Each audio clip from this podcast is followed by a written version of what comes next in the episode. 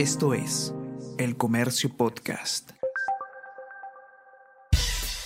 Buenos días, soy Gladys Pereira, periodista del Comercio, y estas son las noticias más importantes de hoy, viernes 6 de mayo fiscal investigará a Castillo y su esposa por plagio en tesis. El fiscal Juan Ramón Tantaleán, de Tocabamba, Cajamarca, realizará las pesquisas por presuntos delitos de plagio, cobro indebido y falsedad genérica contra el presidente Pedro Castillo y su esposa, tras la denuncia de que plagiaron sus tesis de maestría, pues los hechos son previos a la presidencia. El fiscal Rafael Vela cree que también debería investigarse a Castillo por el testimonio de Karelim López, pero al ser el actual jefe de Estado, eso le compete a Pablo Sánchez, fiscal de la Nación.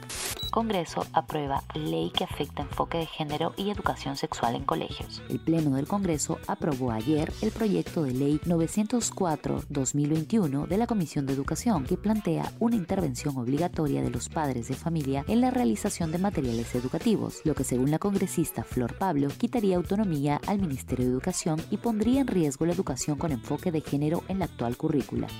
Perú cerró el 2021 con 2 millones más de pobres que en el 2019. El INEI e informó que al 2021 aún existen 2,6 millones de peruanos en situación de pobreza frente al 2019. Es así que la población en extrema pobreza al 2021 representa el 25,9% del total del país. Comparado con el 2020, ha mostrado un descenso de 4 puntos número de muertos por COVID-19 llega a 15 millones en el mundo, casi tres veces mayor al comunicado de manera oficial.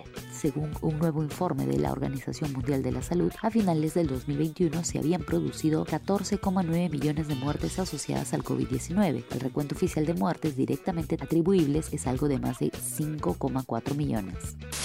Alianza Lima empata 1-1 ante Colo Colo. En el Estadio Nacional de Lima, Alianza Lima y Colo Colo empataron por la fecha 4 del Grupo F de la Copa Libertadores. El conjunto chileno abrió el marcador con un tanto de Juan Martín Lucero a los 22 minutos, pero Alianza igualó el encuentro con gol de Wilmer Aguirre a los 46. River Plate lidera con 10 puntos el Grupo F, seguido de Colo Colo con 7 unidades.